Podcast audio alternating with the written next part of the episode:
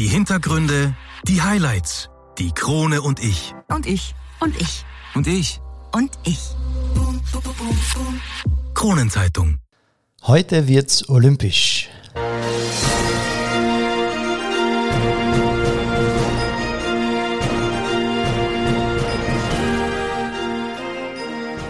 Wir sprechen mit der Olympia-Bronzemedaillengewinnerin im Rudersport, Magdalena Lobnig. Sie erzählt uns über den Moment, wie sie das olympische Dorf betreten hat, wie aufregend der Finaltag war und wie er sich anfühlt, wenn man Geschichte schreibt. Magdalena, eine junge Völkermagderin, die mit 13 Jahren das erste Mal in einem Ruderboot gesessen ist erzählt, wie sie es schafft, obwohl sie mit dem Rücken Richtung Fahrtrichtung sitzt, nicht vom Kurs abkommt. Das und vieles mehr gibt es in der heutigen Folge. Viel Spaß beim Reinhören. Einwürfe. Der erste Sportpodcast der Kärntner Krone.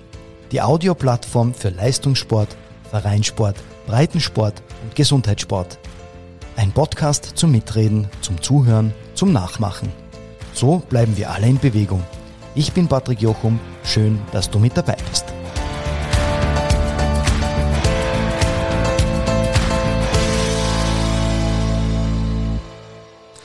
Heute haben wir die Heeressportlerin Magdalena Lobnig zu Gast bei uns im Studio. Sie ist mehrfache österreichische Staatsmeisterin und hat Geschichte geschrieben. Sie ist nämlich die erste Österreicherin, die im Rudern olympisches Edelmetall gewonnen hat. Umso mehr freut es mich natürlich, dass die gebürtige Völkermarkterin die Zeit gefunden hat, mir heute Rede und Antwort zu stehen. Herzlich willkommen, Magdalena Lobnig. Hallo, Servus. Magdalena, Olympia ist ja jetzt gerade in aller Munde und deine Erfolge strahlen im Moment ja aus allen digitalen Medien und Zeitungen. Rudern ist ja bereits seit der Antike bekannt und seit 1900 eine olympische Sportart. Und du bist jetzt die erste Österreicherin, ich muss das so betonen, die olympisches Edelmetall geholt hat. Wie fühlt man sich, wenn man Geschichte geschrieben hat? Ich fühle mich eigentlich gleich wie davor, aber es erfüllt mich natürlich mit Stolz, dass ich da für Österreich Geschichte geschrieben habe und ja, einfach ein Stück dazu beigetragen habe, äh, den Rudersport ein bisschen bekannter noch zu machen, den Frauensport ein bisschen beliebter zu machen vielleicht auch. Und ja, war, war ein sehr schönes Erlebnis da in Tokio stelle mir sehr spannend vor und wir starten gleich einmal mit einer Zuhörerfrage, denn äh, der Paul hat geschrieben, danke an dieser Stelle. Mit wie vielen Jahren hast du denn mit dem Rudersport begonnen? Ich habe ähm, mit quasi 14 Jahren mit dem Rudersport begonnen, aber ich bin mit 13 das erste Mal im Boot gesessen. Also bei mir wird das in der also damaligen Schule ist das angeboten worden als unverbindliche Übung.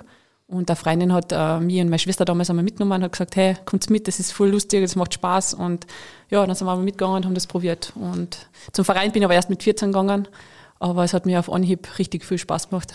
Also aus der Schulzeit heraus ins Boot reingesetzt und gleich die Liebe dazu gefunden, wo man das erste Mal das Badel in der Hand gehabt hat. Ja, genau. Ähm, ich muss aber dazu sagen, dass ich eigentlich davor immer schon äh, andere Sportarten betrieben habe. Ich habe vor allem Leichtathletik gemacht und Tennis gespielt und bin sehr viel geritten.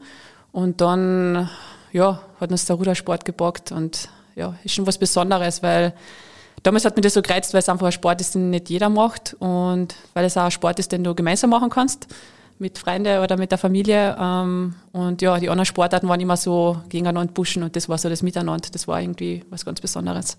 Beim Rudern hängen geblieben, stellt sich für mich natürlich wie immer die Frage, was ist für dich die Faszination am Rudern?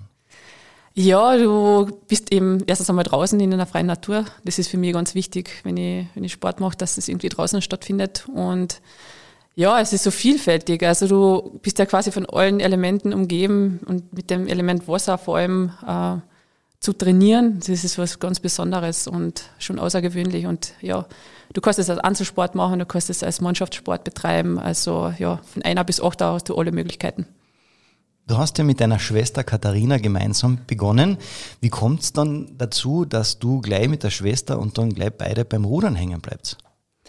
Ja, ebenso wie ich vorher gesagt habe, dass das etwas war, was wir gemeinsam machen haben können. Und, aber auch mit viel anderen Zusammenhalt noch. Und wir haben schon immer alles gemeinsam gemacht. Und ja, das war halt irgendwie cool, das auch weiter gemeinsam betreiben zu können. Ähm, aber ich habe sie eigentlich am Anfang fast überreden müssen, dass sie eigentlich auch mit mir zum Verein geht. Aber ja, ich habe sie überzeugen können und ja, sie ist nach wie vor dabei und meine allerwichtigste Trainingspartnerin, was ich so habe. Und ja, bin sehr froh, dass sie immer an meiner Seite geblieben ist quasi. Ihr habt ja als erfolgreiches Duo einige Erfolge gemeinsam feiern dürfen. Wie ist das, diese Erfolge mit der Schwester gemeinsam teilen zu dürfen? Ja, also unbeschreiblich. Ich glaube, jeder, der was ein Geschwisterle daheim hat, weiß, wie schön es ist, wenn man so einen Erfolg halt teilen kann. Und ich sage auch, dass sie einen sehr großen Anteil an dieser olympischen Bronzemedaille hat, weil sie einfach immer dabei war und mich immer unterstützt hat in jedem Training und auch abseits des Trainings natürlich. Ähm, aber sie ist ganz früh auf Trainingslager mitgefahren, auch in den letzten Jahren, obwohl sie eigentlich Vollzeit arbeiten tut und ja, hat eigentlich sehr viel von ihrer Freizeit in meine investiert. Die Fabiana hat uns auf Instagram gefragt, ob es gemeinsam mit einer Schwester weiterhin den sogenannten Sister Act, wie sie es bezeichnet, auf internationaler Ebene geben wird und Schrägstrich oder ob ihr in Paris 2024 gemeinsam an den Start gehen werdet. Ja, das ist tatsächlich so ein bisschen ein Projekt für die Zukunft. Ähm, wir wollten eigentlich heuer im Herbst bei der äh, Weltmeisterschaft in Shanghai starten, im Doppelzweier. Jetzt haben sie die leider abgesagt äh, wegen Corona. Aber es findet jetzt ähm, die Coastal Rowing Weltmeisterschaft in Lissabon statt und die haben wir jetzt als Alternative quasi ausgesucht und Anfang Oktober sind wir dort am Start und haben unseren ersten internationalen großen Auftritt äh, wieder seit langem, was richtig lässig ich glaube, oder ich hoffe. Da halten wir dir auf alle Fälle, dir und deiner Schwester, die Daumen. Ähm, ich habe gehört, dass du bereits als Kind immer gern die Erste warst. Egal bei was. Stimmt das heute noch? Ja, ich war schon immer sehr ehrgeizig ja, ich glaube, das muss das sein, dass du überhaupt diesen Weg in den Profisport halt die traust quasi und also Ziele anstrebst. Wenn du nicht die Erste sein willst, dann willst du ja auch nicht um eine Medaille rudern. Also ich glaube, das ist Grundvoraussetzung, richtig viel Ehrgeiz in sich zu haben, damit man da überlebt auf der Sportbühne. Ja. Man rudert da schon gegen richtige Biester. Schön formuliert. Ähm, Habt ihr denn eigentlich unter euch Schwestern irgendwann einmal so ein Konkurrenzdenken gehabt oder gegeben? Hat es sowas gegeben bei euch? Naja, freilich, also wenn wir halt im Einer draußen sind, da versucht schon jeder sich zu behaupten und das ist auch notwendig, weil sie soll mir ja pushen und ich soll ja sie auch pushen und voranbringen. Aber im Doppelzwarer musste ich halt dann zusammenfinden und das ist eben für mich eigentlich immer so ein bisschen eine Challenge, weil ich ja doch die letzten neun Jahre jetzt eigentlich äh, auf internationaler Bühne halt den Einer gefahren bin und ich habe aber in den letzten zwei Jahren wieder verstärkt den Doppelzweier trainiert, weil ich gemerkt habe, okay, das brauche ich als Ausgleich für mein, für mein Einer-Training. Und da muss ich dann gescheit zurückstecken. Also da ist dann nicht so mit dem Kopf durch die Wand quasi. Ja, da musst du ja von anderen halt abstimmen und ja, einfach deine eigenen ähm, Wünsche oder Vorstellungen vom Ruderschlag ein bisschen zurückstecken und die anpassen. Du hast das gerade gesagt, äh, du brauchst das als Ausgleich für den Einer. Es stellt sich für mich die Frage, bist du eine, die die Anspannung und den Druck eines Rennens braucht, um Leistung zu bringen? Oder gibst du auch schon beim Training immer alles und sagst, ich gehe da über die Schmerzgrenze hinaus? Ja, ist eine gute Frage. ähm, ich würde sagen, es ist eine Kombination aus beiden. Also du musst schon im Training auch richtig ans Limit gehen, damit du überhaupt diese Grenzen halt trainierst da. Ähm, aber ich bin halt auch nicht, die was halt im, in einem richtigen hochkarätigen Finale halt noch mal ein paar Prozent mehr geben kann. Und ich brauche schon so ein bisschen den Druck von einem Rennen quasi oder von, von einem, ja, oder von einem Semifinale, wo ich weiß, hey, jetzt, jetzt muss ich aber wirklich da performen, dass ich da überhaupt ins Finale komme. Und ja, das brauche ich halt auch, diese quasi Nervosität und Angst, die verschafft dir eigentlich die notwendige Konzentration, dass du dann wirklich zu 100 Prozent dem Fokus da bist. Ich erinnere mich an einen Zeitungsartikel, wo drinnen gestanden ist, so jetzt sind quasi Viertelfinale, Halbfinale, äh, ich kann noch zulegen. Wo nimmst du diese die von dir angesprochenen paar Prozent, diese Körner, wo nimmst du die her? Ja, du gehst natürlich, also bei den Spielen ist es ja so, dass sich der ganze Wettkampf über eine ganze Woche zieht und du versuchst natürlich von Rennen zu Rennen die zu steigern, die vor allem auch mental zu steigern. Du weißt, in einem Vorlauf brauche ich, also ich brauche selten einen Hoffnungslauf quasi, mhm. aber es kann natürlich immer passieren. Und solche Rennen sind eigentlich immer die unangenehmsten, wenn du eigentlich glaubst, es wird jetzt vermeintlich leicht und dann machst du eigentlich eher Fehler, aber man weiß, dass es dann meistens eh ganz gut ausgeht. Aber natürlich musst du das Niveau einmal erreichen, dass du sagst, okay, ich kann mir mit der Konkurrenz im Vorlauf ein bisschen spielen. Und ja, dann je nachdem, gegen wen du halt am Start stehst, da kommt die Konzentration und die Prozent ganz von alleine. Okay, das kommt von alleine. Ja. Kommen wir zurück vielleicht wieder zum Training. Ähm, wie oft und zu welchen Trainingszeiten trainierst du eigentlich in der Woche? Also ich trainiere normal standardmäßig zweimal am Tag. Am Trainingslager ist es dreimal am Tag. Aber wenn ich halt zweimal trainiere, dann sind es zwar lange Einheiten. Also ein normaler Trainingstag wird bei mir so ausschauen, dass ich halt in der Früh normal aufstehe um 7 um zwischen 8 und 9 ist dann das erste Training. Das ist meistens eine lange Rudereinheit. Eine normale Ausdauereinheit bietet so 100 Minuten bis 120 Minuten sein im Ruderboot. Wenn du aber Programme hast, dann kann es durchaus ein bisschen länger dauern. Und dann ist eigentlich Mittagspause. Dann haue ich mich kurz aufs Ohr, damit ich das Nachmittagstraining überstehe. Verständlich. ja, nein, das brauche ich absolut. Also der Körper muss auch kurz runterfahren und der Kopf. Und dann gehe ich voll gestärkt ins zweite Training. Das ist dann meistens eine sehr lange Radeinheit oder Krafttraining. Ja. Gibt es natürlich dann auch ein entsprechendes ja, Gebiet, wo du trainierst? Völkermarkt der Stausee? Fragezeichen? Genau, Völkermarkt der Stausee ist so mein Homebase. Ja. Da ist mein Trainingsmittelpunkt. Aber wir waren in den letzten zwei Jahren richtig viel unterwegs. Also ich war noch nie so viel auf Trainingslager wie die letzten zwei Jahre. Und, ja. und das habe ich auch gedacht, da wo ich im Finale gestanden bin, hey, das muss für alles für irgendwas gut gewesen sein. Und ja, es war für was gut. Es hat sich auf alle Fälle bezahlt gemacht. Ja. Ähm, wir haben eine weitere Zuhörerfrage von äh, der Sandra, die geschrieben hat, beim Rudern sitzt man immer mit dem Rücken zur Fahrtrichtung. Mhm. Wie schaffst du es, eine Linie zu fahren und nicht vom Kurs abzukommen, beziehungsweise keine Hindernisse zu überfahren? Ja, es stimmt. Wir sind tatsächlich die einzige olympische Sportart, die rückwärts übers Ziel fährt. das ist eigentlich ganz interessant, ja. Ähm, wir haben quasi jedes jeder Ruderer, jedes Ruderboot hat ja seine eigene Bahn und wir haben links und rechts erst Bojenketten quasi und die zeigen dir den Weg, ob du jetzt gerade fährst. Und in einem Rennen sollte man sich nicht umdrehen müssen. Wobei ich muss dazu sagen, dass ich bei einem Weltcup vor zwei Jahren, ich glaube, habe ich einmal voll Enten erwischt und ich glaube, die habe ich natürlich davor nicht sehen können. Die habe ich voll mit dem Ruder erwischt. Ich weiß nicht, ob die noch lebt, aber ja, das war, ja. ja. ich hoffe es auch natürlich, aber der habe ich richtig wehgetan. Ja. Aber das kannst du natürlich nicht sehen im Rennen.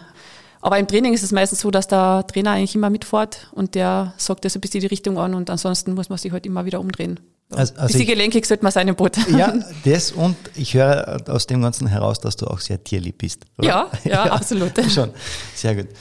Du hast vorher gesagt, du machst so viele andere Sportarten noch, die du zusätzlich zum Rudern ja unter einem Hut bringst. Wie sieht denn dein Training abseits des Bootes aus? Ja, also wir sind sehr viel am Rennrad unterwegs. Ähm, das machen wir erstens, weil wir die Beinkraft brauchen beim Rudersport. Die Leute glauben eigentlich immer, das kommt ganz viel aus den Oberarmen. Der erste Blick geht immer auf meinen Bizeps, aber ich sage mal, da braucht es nicht hinschauen. Das sind die Oberschenkel, die gut bestückt sind bei den Ruderern. Ja, und dadurch fahren wir eigentlich sehr viel Rennrad auch für die Grundlagen aus da, weil da kannst du viel mehr Minuten machen wie im Ruderboot. Und so eine Rudereinheit, die ist ja also sehr ermüdend. Wir trainieren ja so mit 140, 145 Pulsschlägen in einer Minute im Ruderboot und das haltest halt nicht lang durch, weil es auch ganz Körpersport ist. Und so machen wir eigentlich nachmittags so meistens drei Stunden Rennradfahren noch zusätzlich. Aber es sind auch Tage dabei, wo der Trainer sagt, heute geht es 200 Kilometer Radfahren. Ja, da sitzt den ganzen Tag am Rad. Das ist richtig zach. Bleibt dann eigentlich noch irgendwie Zeit für einen Freizeitsport? Und wenn ja, was ist das dann für einer? Ja, also natürlich dreht sich immer alles um den Trainingsplan und man versucht das halt zu befüllen. Aber ich gehe ja ganz gern wandern auf die Berge und das zählt Gott sei Dank bei uns auch als sehr gutes Alternativtraining. Und im Winter natürlich Langlaufen ist sehr gut für den Rudersport, weil es auch ganz Körpersport ist. Ja, und ab und zu, also wirklich Hobbysport ist dann vielleicht ein bisschen Klettern gehen bei mir. Das sind ja alles Sportarten, die ja ans Eingemachte gehen und die, wo du genau gesagt hast, ja, die runden meinen Trainingsplan ab. Ja. Gibt es da nicht irgendwie so, ich weiß nicht, äh, eine Netflix-Session oder so irgendetwas, wo du sagst, nein, jetzt einmal gar nicht? Absolut, also vor allem im Herbst eine, da ist ja, der Völkermarkt hängt da daneben schwer drinnen. da belohnt man sich am Abend schon einmal mit einer Netflix-Serie oder so nach dem Training. Du hast vorher das Thema Kraft angesprochen und wenn ich jetzt daran denke, wie viel Kraft man beim Rudern benötigt, würde ich als Handballer im Armdrücken gegen dich wahrscheinlich verlieren, oder? Boah, das können wir gerne auswerten. okay. ähm, Challenge accepted. Ja.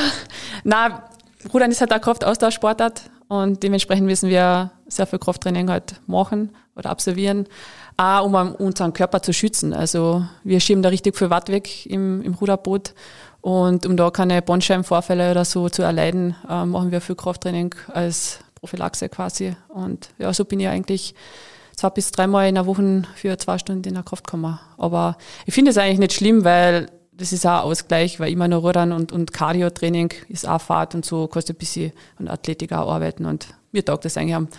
In der, meiner Jugend habe ich es eigentlich gehasst, das Krafttraining. Ich habe immer Angst gehabt, dass ich zu muskulös wäre, aber mittlerweile muss ich sagen, taugt mir das voll.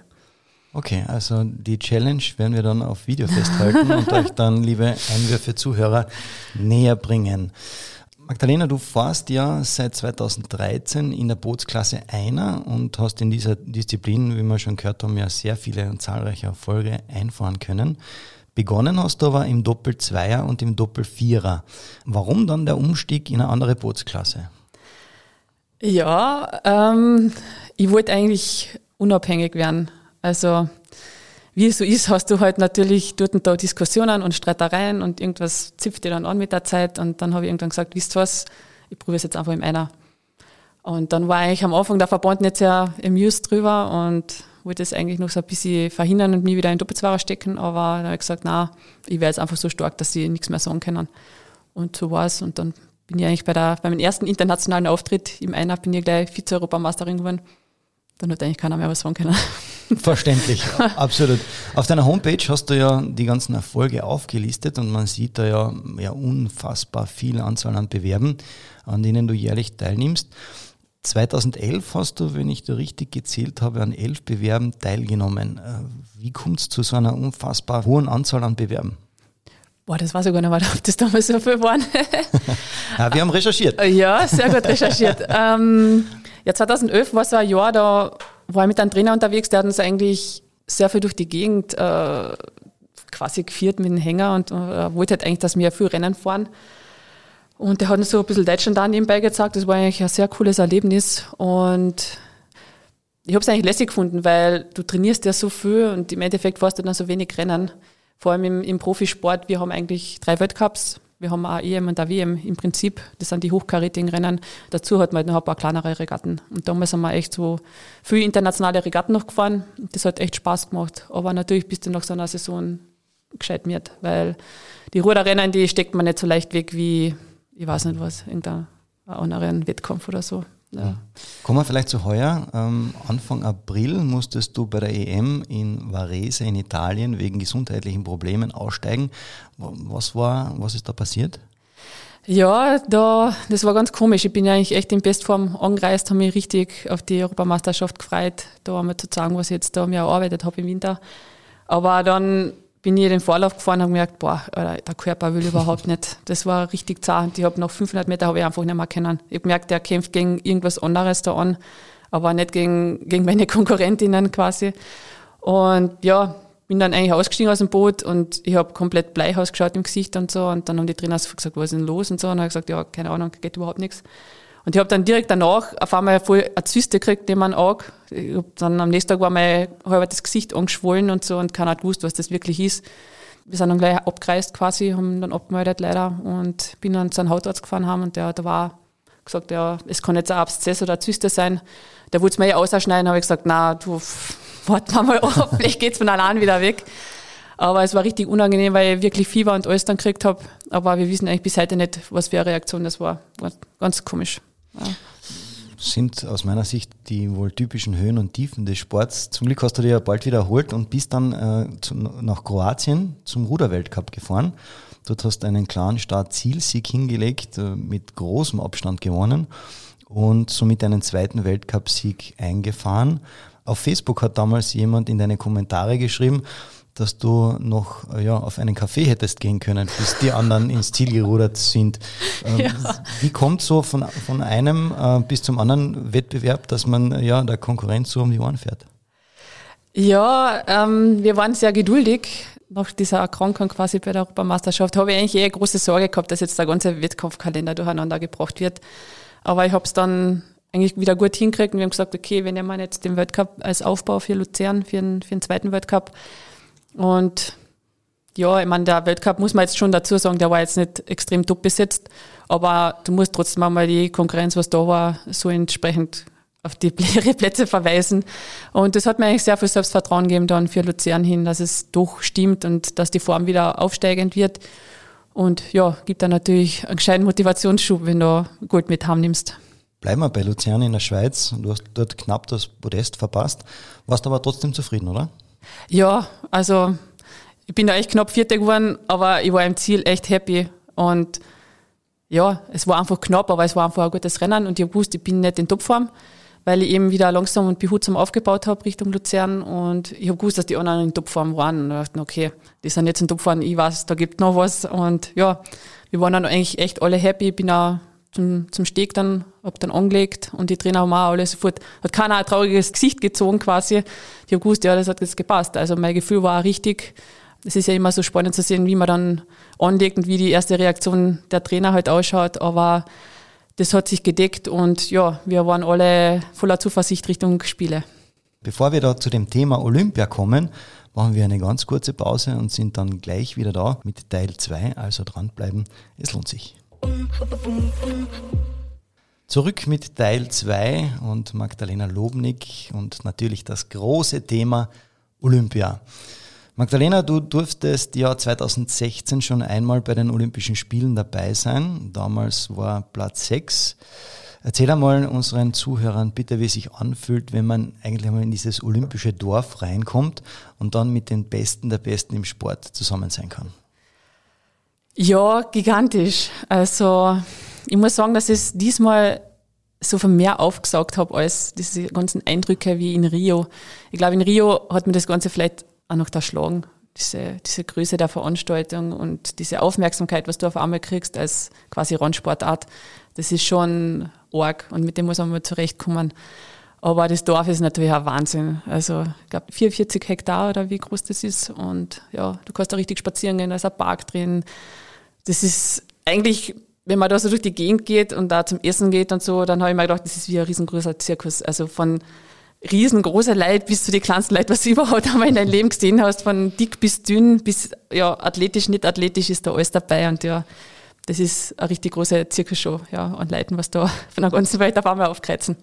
War da vielleicht irgendein Sportler oder eine Sportlerin, äh, die du getroffen hast, wo du gesagt hast, boah, Wahnsinn, eigentlich kenne ich die nur aus dem Fernsehen oder wo man sagt, äh, jetzt ziehe ich die einmal in live hier im Olympischen Dorf? Also in Tokio war mir gar, keiner, gar kein richtiger Superstar aufgefallen, aber in Rio habe ich natürlich den Usain Bolt gesehen, auf einmal beim Essen. Aber da war Traube Menschen um ihn, ich bin da gar nicht hingegangen und dachte, das ist aber jetzt mit Kapuzen ist er dort gestanden ja, das war so, ich glaube, das Highlight an Superstars, was ich dort gesehen habe. Kommen wir und bleiben wir bei Tokio. Du hast da ein paar richtig spannende Rennen hingelegt. Ich denke da jetzt an, natürlich an das Halbfinale, das äh, ja einigen Zusehern sehr viele Nerven gekostet hat. Wie war das Halbfinale für dich? Ja, Wahnsinn. Also, wo ich die Auslosung gesehen habe fürs Halbfinale, habe ich gedacht, na, verdammt. piep, piep. Ja, verdammt, ja. ähm, ja, wir haben leider vor dem Halbfinale haben sich die Rennen ein bisschen verschoben und dadurch war die Pause zwischen Viertelfinale und Halbfinale viel länger als gedacht. Und da ist es schon schwer, eigentlich sich mental äh, darauf vorzubereiten und auch die körperliche Spannung aufrechtzuerhalten, weil ja, du bist natürlich gescheit nervös, aber die Nervosität darf dir auch nicht erschlagen. Also du musst versuchen, das wieder rauszukriegen. Ähm, ist mir dann eigentlich ganz gut gelungen. Der erste Tag war noch schlimm, der zweite Tag da habe ich es dann draußen wo man gedacht, okay, na so und so mache ich das, das wird schon passen. Und am dritten Tag muss natürlich voll der Fokus wieder ein, weil sonst dann stehst du am Start und hast nicht die volle Konzentration. Und ja, war natürlich wie ein kleines Vorfinale. Da hätten eigentlich nur ein, zwei gefeilt, die was eigentlich fürs Finale gefeilt hätten. Und ja, bin da sehr gut losgestartet. Habe gedacht, na, ich druck dem Rennen gleich meinen Stempel auf. so mache ich das. Und war ich glaube bei 1000 E Führende oder Zweite, ich weiß nicht mehr genau. Und dann habe ich gedacht, okay, bin jetzt klar vor die anderen, die was eigentlich noch gefährlich wären. Und ja, wenn du den Gedanken einmal drinnen hast, dann geht's schon los. Also dann haben die aber voll angegriffen von hinten noch, obwohl ich mir ziemlich sicher war, dass es eigentlich eh easy wird. Aber sobald du eben so denken anfängst, machst du die ersten Fehler und dann sind die eigentlich noch so zuweggekrallt, dass es dann leider ein bisschen unangenehm geworden ist. Aber also ich habe es immer quasi unter Anführungszeichen unter Kontrolle gehabt. Natürlich war es ein, ein zaches Rennen, die war richtig müde im Ziel. Dachte, boah, so wollte ich das jetzt eigentlich gar nicht machen, weil mit den Trainer war ausgemacht, ich kann mir bei den Spielen ein hellrot, also ein Rennen erlauben, wo ich im hellroten Bereich bin und eins im dunkelroten und ja, das war wahrscheinlich genau der Fall. Und dann im Ziel und du weißt, du hast es geschafft. Wie groß war dieser Felsbrocken, der da ins Wasser gefallen ist? Riesen, riesengroß, aber natürlich war ich ja ein bisschen unzufrieden, weil ich bin über den zweiten Tausend einfach nicht gut gerudert. Wenn du einmal so ein bisschen quasi Tempo ausnehmen anfängst, dann ist es schwer wieder das Tempo zu wechseln, dass du wieder schneller wirst. Du ziehst einfach nicht mehr so gescheit durch wie am Anfang und das solltest du eigentlich nie machen. Aber ich wollte natürlich Körner sparen fürs Finale, weil ich weiß, ich bin ein laktaziler Typ und wenn ich im Halbfinale quasi schon Vollgas gebe, dann ist im Finale vielleicht schwierig. Nachdem sich die Rennen ja quasi zusammengelegt haben, weil das Finale war ja am nächsten Tag, habe ich schauen müssen, dass es so viel Spar wie noch geht. Und deswegen ist es dann so knapp geworden. Finaltag. Die Entscheidung steht an. Wie hat bei dir die Vorbereitung auf diesen entscheidenden Finaltag ausgesehen? Ich habe gelesen, dass ähm, ja bei dir alles durchgetaktet und durchgeplant war. Ja, also ich habe natürlich ein, ein durchgeplantes Prozedere nach dem Rennen. Also diesmal habe ich es dann eigentlich ein bisschen abgeändert nach dem Semifinale, weil es mir recht schlecht gegangen ist körperlich. Normal war eigentlich das Prozedere immer so, dass ich direkt ins Eisbad gehe, was extrem unangenehm ist. Wenn du quasi von 35 Grad Außentemperatur auf 10 Grad äh, Wassertemperatur gekühlt wärst, das ist schon richtig unangenehm. Aber diesmal bin ich dann direkt aufs Rad gegangen, war ausrallen eine Stunde. Da haben wir eh schon die, die Moderatoren vom ORF haben eh schon gewartet vor mir und gesagt, na, wisst was, wenn ich morgen ein längeres Interview geben soll, dann müssen wir jetzt ausrallen lassen. Und die haben mich dann Gott sei Dank ausrallen lassen und ja, habe geschaut, dass ich wieder gute Beine kriege und dann war ich im Eisbad noch und dann sind wir zurück ins Hotel, dann war ich essen und habe gemerkt, ich bin irgendwie voll hin, ich bin fertig und äh, Scheibenkleister. ähm, ich weiß nicht, ob sich das mit der Regeneration ausgeht. Und ja, in Rio war es ganz gleich. Also da haben sie die Rennen auch irgendwie so verlegt, dass das Semifinale direkt vom Finale war. Und ich dachte, nein, ich will kein Déjà-vu. Und habe mich dann ins Zimmer gelegt, habe versucht, ein bisschen zu schlafen, was mir sogar gelungen ist. Und dann bin ich aufgestanden und gedacht, ach, mir geht es noch immer richtig schlecht. Und also ich kann, entschuldige, dass ich dich unterbreche, du darfst ruhig fluchen bei uns im Podcast. Ja, nein, ich versuche es zu vermeiden. Wir nehmen da kein Blatt vor den Mund. Ähm, und jetzt dann genau diese entscheidende Frage. Jetzt dann ist genau dieser Finaltag. Ja? Du stehst auf. Wie schaut das aus? Was passiert da? Ja, also ich habe halt schon noch alles dran gelegt, dass ich fit wäre. Also ich bin dann spazieren gegangen im Dorf, richtig lang mit meiner Teamkollegin.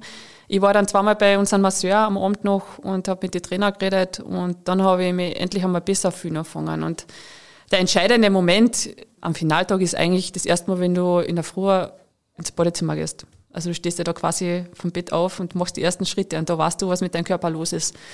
Und dann bin ich halt aufgewacht in der Früh, leider schon um 4.30 Uhr, weil du natürlich nervös bist vom Rennen. Ich dachte, wow, traue ich mir jetzt da hingehen oder nicht? Und dann bin ich halt aus dem Bett gestiegen und habe gedacht, das Körpergefühl ist gut, das passt, das passt. Das könnte was werden heute. Cool.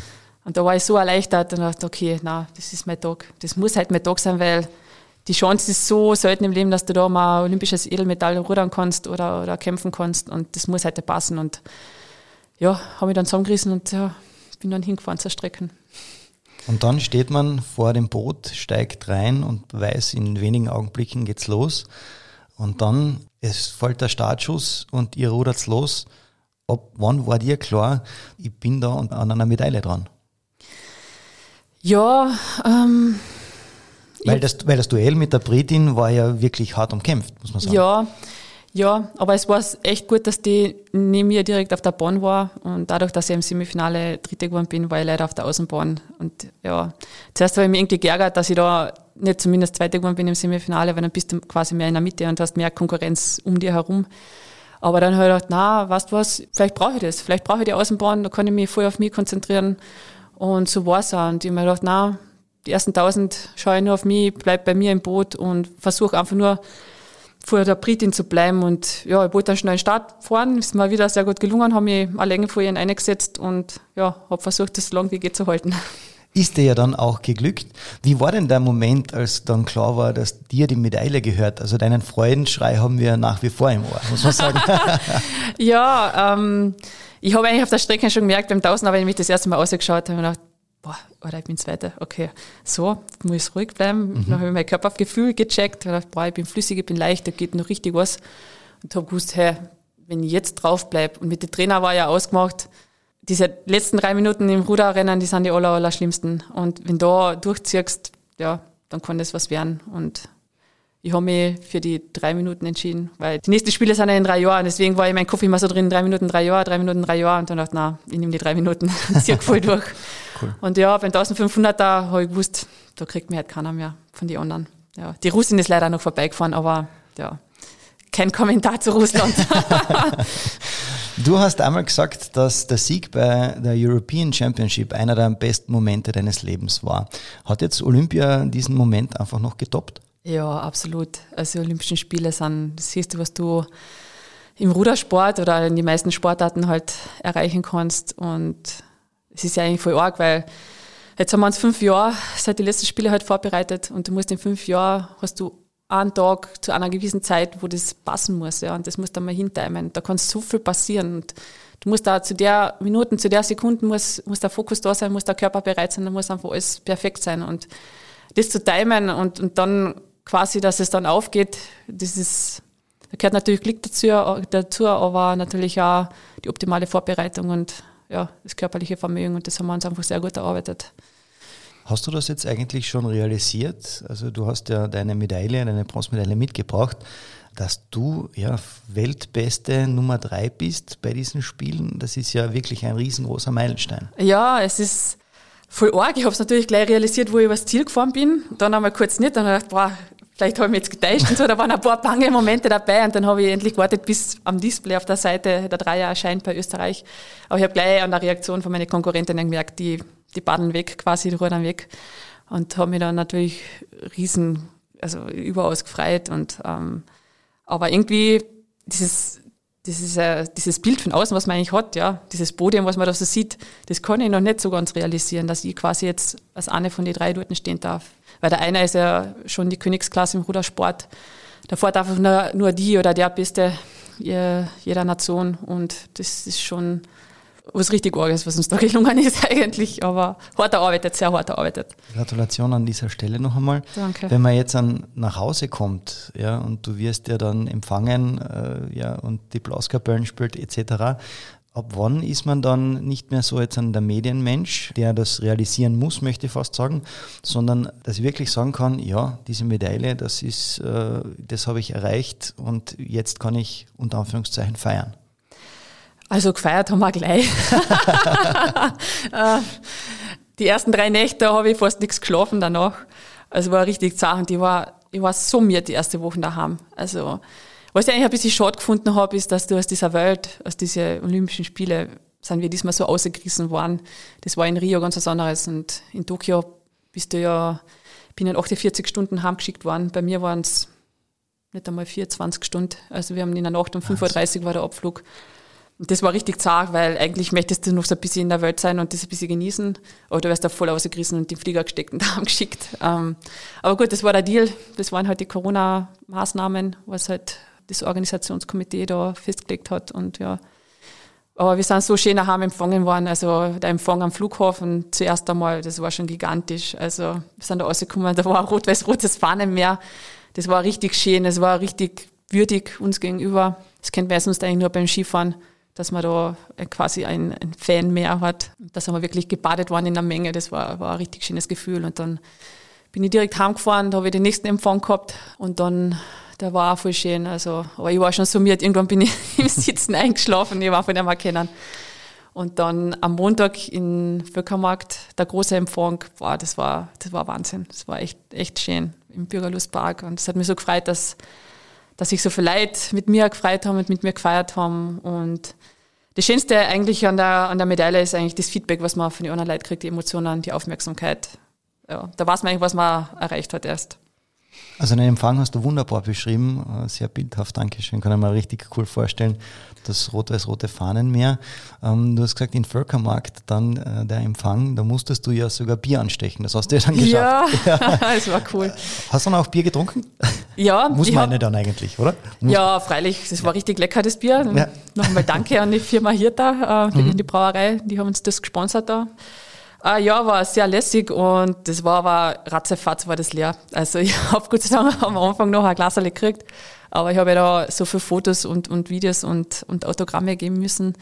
Ähm, habe leider nicht viel Zeit gehabt, da länger was vom Bier zu haben, aber es hat dann Gott sei Dank einen guten Ersatz gegeben. Für mich dann die, die spannende Frage, wie hast du gefeiert? Du hast ja nämlich im Olympiatag gesagt, dass äh, ja die letzte Zeit, dass du sehr brav warst und jetzt dann wird äh, die Zeit sein, dass du richtig äh, einmal loslässt.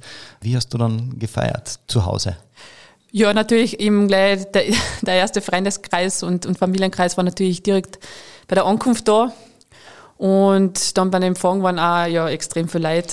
Aber das Schade ist eigentlich, wenn so viele Leute auf einmal sind, kannst du mit gar keinem gescheit reden. Und ja, so arbeitet man eigentlich die Freundeskreise halt ab und feiert einmal mit der Gruppe, einmal mit der Gruppe und so kommt man auch zum Reden ein bisschen und zum Genießen. Weil sonst sind die, eben die Momente sind so kurz, das ist unglaublich. Der Abend ist ja ganz schnell vorbei und ja, ich versuche natürlich auch, dass mir das Ganze nicht erschlagt, weil du bist natürlich extremiert, körperlich und mental. Und das habe ich halt voll gemerkt, dass diese Olympischen Spiele, es ist einfach ein anderes Kaliber und bis du einmal wieder runterkommst und dir holst. Ähm, die letzten Nächte oder, oder die letzten Tage bin ich in der Früh aufgewacht und dachte, okay, wo bin ich, muss ich aufstehen, muss ich nicht aufstehen, wo steht dann, ist halt irgendein Termin und da bin ich echt Gestern vor allem zum Beispiel bin ich aufgestanden und war wie betrunken in der Früh. Also das ist voll zart, dieser Rummel und so, das wird schon langsam ein bisschen zu viel und ja, man muss langsam wieder äh, ein bisschen zur Ruhe kommen. Wenn man so zusammensitzt mit Freunden, Verwandten, ähm, fühlen die sich eigentlich auch dann schon als Medaillengewinner, als Teil von dem Ganzen? Absolut. Also es, ich glaube, jeder kennt seinen Teil, der was mich da unterstützt hat. Und ja, dementsprechend freuen sie sich natürlich auch für mich, wenn sie ja Teil des Ganzen äh, sein dürfen oder sind quasi. Hast du vor, noch einmal bei Olympischen Spielen anzutreten oder hast du mit dieser Medaille jetzt eigentlich dein höchstes Ziel erreicht? Das ist eine schwierige Frage. Unsere Zuhörer wollen das wissen. seitdem ich in Wien da gelandet bin, seitdem ich wieder auf österreichischem Boden bin, bin ich da schon wirklich oft gefragt worden. Und ja, ich kann mich immer nur wiederholen. Ähm, ich möchte es jetzt einfach genießen, so ein bisschen wirken lassen, schauen, was, was sagt mein Bauchgefühl. Äh, das ein bisschen abwarten und ja, ich meine, die nächsten Spiele sind schon in drei Jahren. Das ist quasi nichts. Und heuer haben die Spiele richtig, richtig gut getaugt. Man freilich mit einer Medaille ausschaut. In Rio war ein bisschen enttäuscht von den Spielen, aber jetzt war das eigentlich eine richtig schöne Veranstaltung und, und ein richtiges Highlight natürlich. Aber es ist natürlich die Frage, was kann jetzt besser werden? Gell? Also es gibt natürlich noch Silber oder Gold. Aber die Wahrscheinlichkeit, dass es noch so hinhaut an dem anderen Tag zu der Minuten, die ist so gering. Aber es ist natürlich eine schöne Herausforderung zugleich. Und sie ist da auf ja. alle Fälle. Also wir sind gespannt und du haltest natürlich unsere Einwürfe Zuhörer da am Laufenden. Wir machen noch eine kurze Pause und reden dann in Teil 3 noch über die Ausbildung und wie man Ruderprofi werden kann. Also dranbleiben, es lohnt sich. Zurück mit Teil 3 und der Olympia-Bronzemedaillengewinnerin Magdalena Lobnick. Magdalena, kommen wir zur Ruderausbildung. Wenn jetzt beispielsweise ein Kind oder ein Erwachsener rudern lernen möchte, wo gibt es denn dazu in Kärnten Anlaufstellen? Also wir haben in Kärnten mehrere Vereine, eigentlich in jeder größeren Stadt, aber natürlich brauchst du immer Gewässer dazu. Also bei mir im Völkermarkt gibt es natürlich den VSD Völkermarkt, äh, die Rudersektion. Dann gibt es in Klagenfurt gibt's zwei Vereine und in Villach gibt es einen größeren Verein. Und in Spital an der Trauer gibt es einen. Also das wird eigentlich gerade fleißig gescoutet. Also wir suchen Rudernachwuchs. Ja, würden uns natürlich freuen, wenn der eine oder die andere sich bei einem Verein meldet. Geben wir natürlich gerne weiter und die Kontaktadressen ist ganz einfach, uns die Kronenzeitung zu kontaktieren und dann leiten wir das natürlich solche Anfragen gerne weiter. Super. Gibt es eigentlich irgendwelche Voraussetzungen, sowas wie beispielsweise eine Mindestgröße oder ein Mindestalter, mit dem man beginnen darf? Ja, also du brauchst natürlich ein bisschen eine Größe, um überhaupt ins Ruderboot zu passen, weil sonst sind die Ruder im Gesicht irgendwo.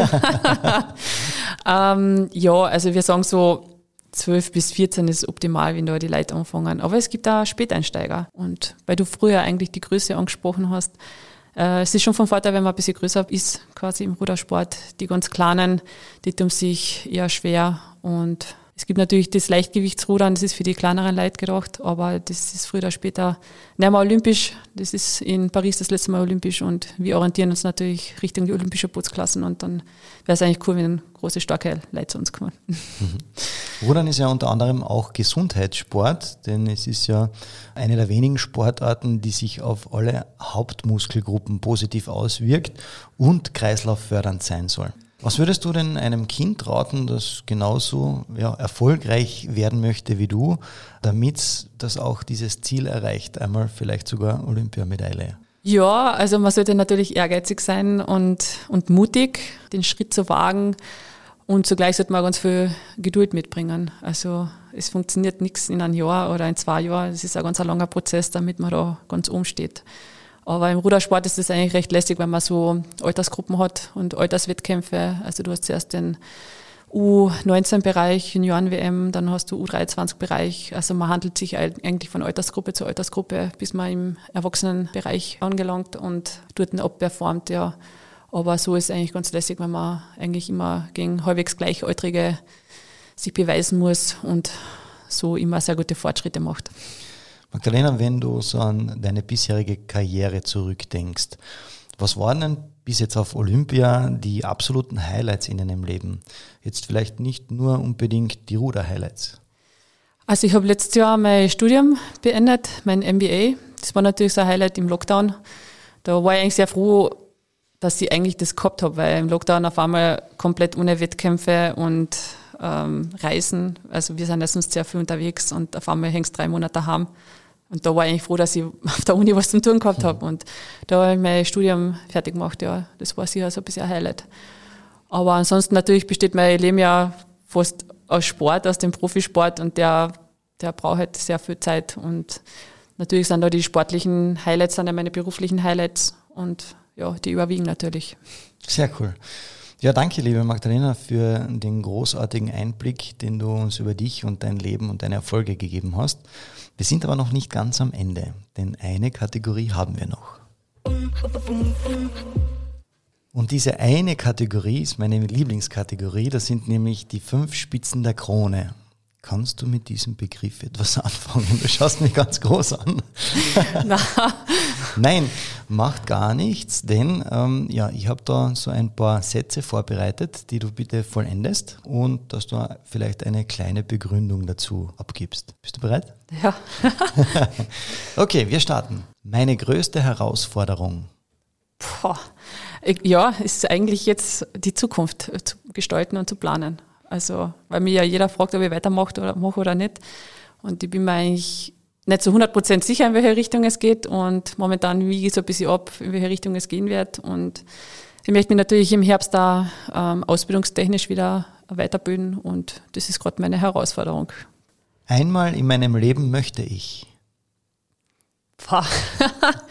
Schwierig. Ähm, bis jetzt war es eigentlich eine Olympiamedaille erringen und das ist mir jetzt gelungen. Mal schauen, welches Ziel sich jetzt noch so ergibt. Ja. Aber ich war jetzt gerade Urlaub in Kroatien und dachte, nein, ich möchte einmal so auf eine richtig kitschige Insel fahren, wo so richtig Paradies ist, so Karibik. Das, das möchte ich noch erleben. Ja.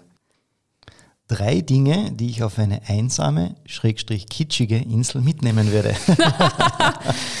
mein Bikini. ähm, ja, natürlich eine Person, mit der man halt Spaß haben kann, auf alle Fälle, weil allein magst du dort nicht sein. Und vielleicht eine gute Flaschen Wein. Sehr gut. Meine Freunde sagen über mich. Mach immer diese Fragen. ja, ähm, dass ich sehr nervenstark bin, dass ich unter höchstem Druck performen kann und das ist eigentlich so das, was mich quasi als Rennsau ausmacht. ja, coole Bezeichnung. Ja. Und abschließend haben wir noch die Frage, das möchte ich den Zuhörern noch sagen. Ja, ich möchte mich natürlich bei allen Menschen bedanken, die mich immer unterstützt haben, die mir aufgeholfen haben, wenn ich gefallen bin, wenn die mich getröstet haben, wenn ich traurig war, die mit mir gemeinsam gelacht haben, wenn ich eine Garde gehabt habe, die einfach immer dabei waren und einfach immer versucht haben, mich in meinen Weg zu bestärken und zu unterstützen. Und ich glaube, da kann sich jeder selber angesprochen fühlen, der da irgendwie Teil des Ganzen war. Und natürlich bei meinen Arbeitgeber im Heeressportzentrum, die so lange schon ähm, dabei sind und bei meinen ganzen Sponsoren. Also ohne die wäre ich den Weg nie gegangen, hätte mir das nie getraut, auf dieser höchsten Bühne eigentlich zu performen. Ja, vielen, vielen Dank. Ja, dann bleibt uns nur noch zu sagen, Dankeschön, liebe Magdalena, für deine Zeit und für das nette Gespräch. Bitteschön. ja, nächste Woche haben wir Andreas Lindner bei uns zu Gast im Studio der uns Einblicke in den Heeressportverband, dessen Philosophie und den großartigen Sportlern innerhalb des Verbandes geben wird. Solltest du Einwürfe zu einem der Podcasts haben oder der Meinung sein, dass genau deine Sportart die richtige für unseren Podcast ist, dann her damit, kontaktiert mich auf meinen Social Media Kanälen, abonniert meine Facebook-Seite Einwürfe der Sportpodcast der Kärntner Krone oder folgt mir auf Instagram auf einwürfe.patrickjochen oder einfach eine E-Mail schreiben an einwürfe.kronenzeitung.at. Ich freue mich, wenn ihr meinen Podcast abonniert und teilt, also bitte gern ein Like da lassen und erzählt es auch gern eurer Familie und Freunden. Ich sage danke fürs Zuhören und wir hören uns.